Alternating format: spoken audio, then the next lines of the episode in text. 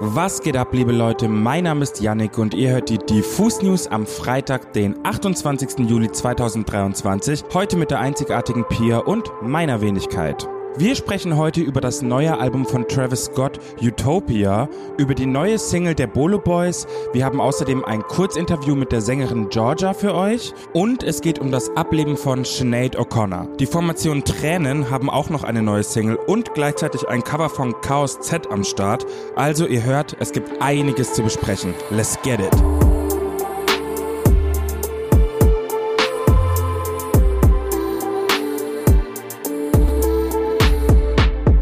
Heute müssen wir leider mit einer traurigen News starten. Am Mittwochabend wurde nämlich bekannt, dass die irische Sängerin Sinead O'Connor verstorben ist. Vielleicht sagt euch der Name so beim ersten Hören noch nichts, denn ihrem Namen eilt viel eher ein besonderer Hit voraus, den ihr vermutlich alle kennt. Ich rede da von Nothing Compares to You, dem Hit, der von Prince geschrieben wurde und 1990 für den absoluten Durchbruch der Musikerin sorgte. Drei Jahre zuvor war ihr Debütalbum The Lion and the Cobra bereits ein voller Erfolg, doch die Zusammenarbeit mit Prince katapultierte sie endgültig weltweit in die Charts. In einem Statement teilte die Familie der irischen Sängerin vor ein paar Tagen mit, dass sie im Alter von 56 Jahren nun verstorben sei. Scotland Yard bestätigte außerdem, dass sie an einer Wohnadresse im Südosten Londons am Mittwochnachmittag regungslos entdeckt und von der Polizei für tot erklärt wurde. Laut Sky News hatte O'Connor erst vor zwei Wochen offiziell bekannt gegeben, dass sie nach 23 Jahren zurück nach London kommen wolle. Außerdem kündigte sie ein neues Album und eine weltweite Tournee an. Wir wünschen allen Angehörigen für diese schwere Zeit nun natürlich viel Kraft.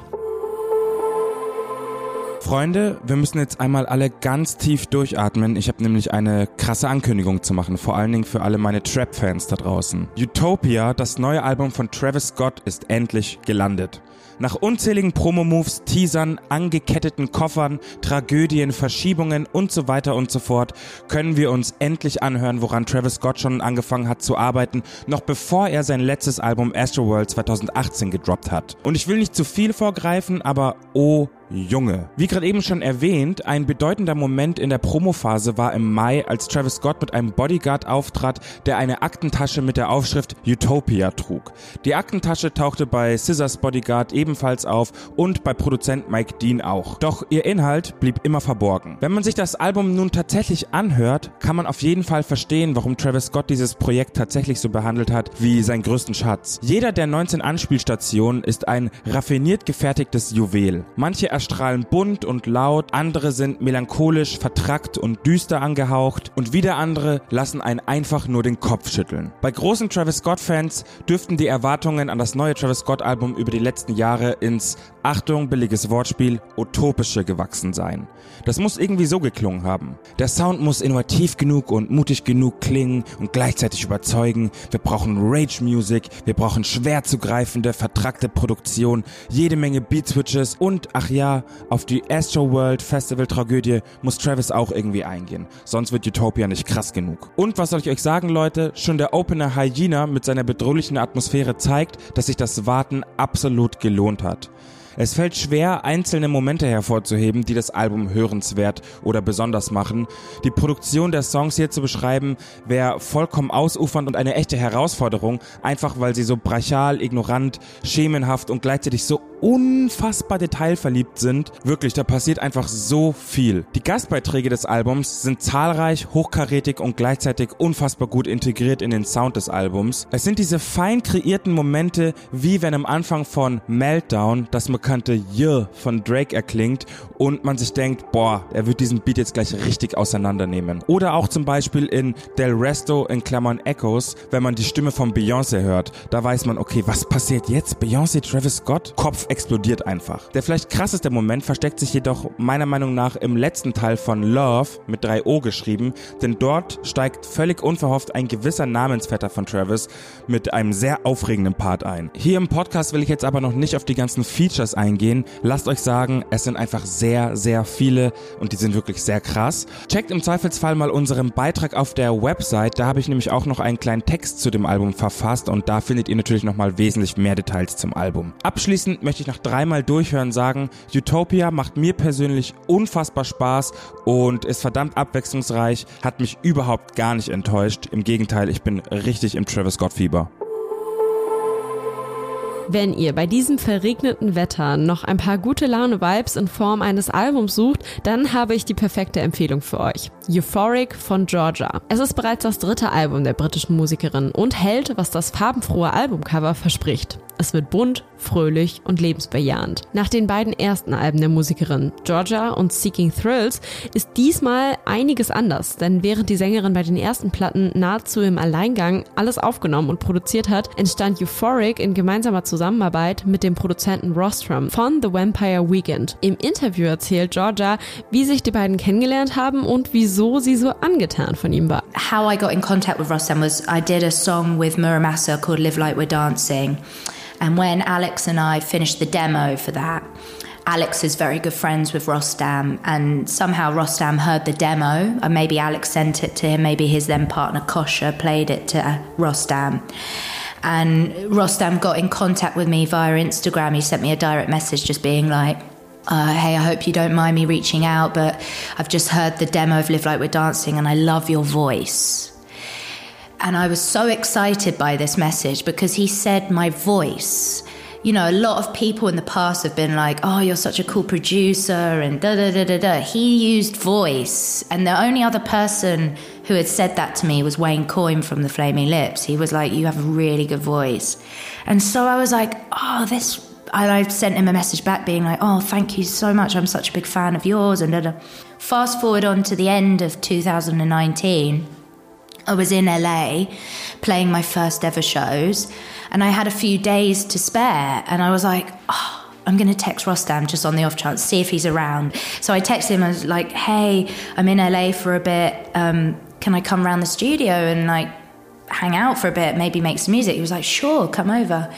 And on that first day we wrote It's Euphoric, the single. Dazu muss man sagen, dass Rostam ja eigentlich aus einem sehr anderen Umfeld als Georgia kommt, oder? Rostam had never made a dance record before, so he was quite interested in in in, in exploring how he would creatively do that. I think he found that really intriguing for him and, and brought out new ideas for his for his own stuff and so it, that was cool because we were kind of like sonically learning off each other and and and sort of growing together. And he he he really admired my kind of history of dance music. It was kind of cool. He was like if we wanted to do a bit of a like like there's one song friends will never let you go where it's very prodigy kind of you know and i said to him oh yeah if you added that you know maybe it would sound a bit more authentic and he liked that you know. I think we just sonically really gelled with each other. Mit der Zusammenarbeit mit Rostrum hat sich natürlich auch der Sound von Georgia weiterentwickelt. Euphoric präsentiert tanzbaren, freudestrahlenden und ja eben auch euphorischen Elektropop-Sound, der zeitlos und trotzdem modern klingt. Doch die Sounds sind nicht der einzige Grund, warum das Album Euphoric so heißt, wie es heißt, erklärt Georgia. In that period of making the record, I just felt really freeing. I felt I felt happy to be in this moment making this record, and um, definitely in my you know I, I, I just felt so like oh my god I'm in Los Angeles making a record. This is this is fucking amazing, you know, and um, I felt very inspired by yeah that feeling. Insgesamt hält Georgia dieses Gefühl auf insgesamt zehn Songs fest. Und auch wenn man sich zwischen all seinen Kindern ja bekanntlich nie für eine Art Lieblingskind entscheiden kann, verrät Georgia trotzdem, dass es bei ihr auch einen persönlichen Favoriten gibt. Und zwar So What, der letzte Song des Albums. I love this song. This is my favorite song on the record. So I wrote this song with Justin Parker, who wrote um, video games with Lana Del Rey and Stay for Rihanna. So he was a serious songwriter. And I've wanted to work with him for years. So when I got into the studio, I just made sure I was like primed with some ideas. And we were both in quite uh, a weird state because we wrote this song in lockdown. So it was very like sort of challenging times to kind of like feel like what the fuck is going on and what like what is humankind at the moment and so both of us were in quite an intense state, and I think it just completely poured out in this song. Yeah, I'm very proud of that song. That's the one song I I feel like I'm a true songwriter. Wir denken nicht nur So What, sondern auch alle anderen Songs auf Euphoric beweisen, was für eine einzigartige Songwriterin Georgia ist. Aber hört doch am besten mal selbst rein und lasst euch mit Euphoric ein bisschen aufheitern. Die Bolo Boys, um genauer zu sein, Mako, Loco Candy, OK Fella und Too Broke for Fiji, haben einen neuen Song namens Zwei Bauen veröffentlicht. Dieser wurde von Prod by Peng produziert und was soll ich euch sagen, liebe Leute, der Name Zwei Bauen ist Programm. Auf einem sphärisch reduzierten Beat rappt die Gang über ihren Lifestyle, der aus Tour, Bolognese natürlich, Weed, Skaten und anscheinend auch ignoranten Punchlines besteht. Man merkt bei dem Song, auch wenn jeder Künstler für sich alleine auch schon unfassbar Spaß macht, vereint sind die Bolo Boys einfach eine Erscheinung. Das erkennt man übrigens auch im Video, in dem die ganze Gang beim Streunern durch die Straßen Berlins zu sehen ist. Hier bei einer Kneipe, dort an einem Skatepark und im Zweifelsfall sogar im Cockpit eines Zuges. Du triffst die Bolo Boys an allerlei Orten. Das klingt jetzt vielleicht ein bisschen blöd, aber so sehr ich auch diepe Inhalte und schnörkelig verpackte Emotionen in krassen Produktionen in der Musik liebe, manchmal braucht mein Ohr einfach diesen stumpfen und wundervoll entspannten Kiffer-Rap und genau so einer ist zwei Bauen. In diesem Sinne, danke an die Bolo Boys und pff, guten Appetit. Neues gibt es auch von den Tränen. Der Name sollte euch inzwischen hoffentlich ein Begriff sein. Hinter dem Pseudonym verbergen sich Steffen Israel, euch wahrscheinlich bereits bekannt als Kraftclub-Mitglied, sowie Gwen Dolan, die in der Vergangenheit ja bereits mit den Tallboys zusammen Musik gemacht hat. Die beiden haben bereits vor einigen Wochen ihre Debütsingle Stures Dummes Herz veröffentlicht, mit der sie ihren Platz in der NNDW-Bubble gesucht und gefunden haben. Doch Stures Dummes Herz ist zwar der erste Song, den die beiden als Tränen veröffentlicht haben, die Geschichte der Tränen beginnt aber eigentlich mit einem ganz anderen Song. Das Ganze spielte sich nämlich wie folgt ab.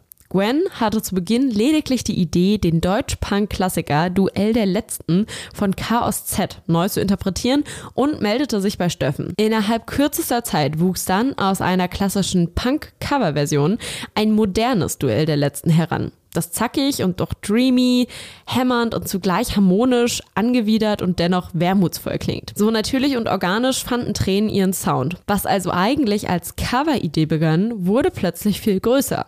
Steffen und Gwen griffen zu Stift und Papier und schrieben einfach mal selbst Songs. Das Ergebnis ist am Ende einer etwa einjährigen kreativen Reise ein komplettes Tränenalbum, das den wunderschönen Titel Haare eines Hundes trägt. Darauf sind allerdings nicht nur eigene Songs zu hören, sondern auch Duell der Letzten. Der Coversong, mit dem alles begann. Doch bis zum Release des Albums am 3. November müsst ihr euch jetzt gar nicht mehr gedulden, denn heute erschien bereits Duell der Letzten als weiteres Single. Wer jetzt denkt, Moment, den Song kenne ich doch irgendwie schon, dann habt ihr vielleicht unsere Reboot Culture Live Session mit den Tränen gesehen. Dort haben sie den Song nämlich bereits für uns im Stadtschloss in Weimar performt. Das Video dazu findet ihr auf unserem YouTube-Kanal. Duell der Letzten in der Version von den Tränen macht nun auf jeden Fall wieder Lust auf noch mehr und deswegen wird die Zeit bis zum Album-Release jetzt bestimmt noch schwieriger. Aber hey, vielleicht kommt da ja in der Zwischenzeit noch was. Wir würden uns auf jeden Fall freuen. Das war's an der Stelle mit den Diffus News am Freitag. Alle wichtigen neuen Songs, die heute erschienen sind, findet ihr wie immer in unserer Playlist Die beste neue Musik. Wenn euch interessiert, welche spannenden Alben heute noch so erschienen sind, dann checkt doch einfach mal den Release-Radar auf unserer Website. Dort gibt es nämlich alle EPs, Alben und Mixtapes im Überblick. Des Weiteren ist in der letzten Woche natürlich auch unser Video mit Flawless Issues erschienen. Hier hat Micha den Musiker in Berlin zum Interview getroffen und mit ihm über die Albumentstehung gesprochen. Das Video findet ihr wie immer auch auf YouTube. In diesem Sinne hoffe ich, dass ihr mit guter neuer Musik für dieses Wochenende versorgt seid. Wir hören uns dann am Dienstag wieder. Genießt das Wochenende. Ciao, ciao.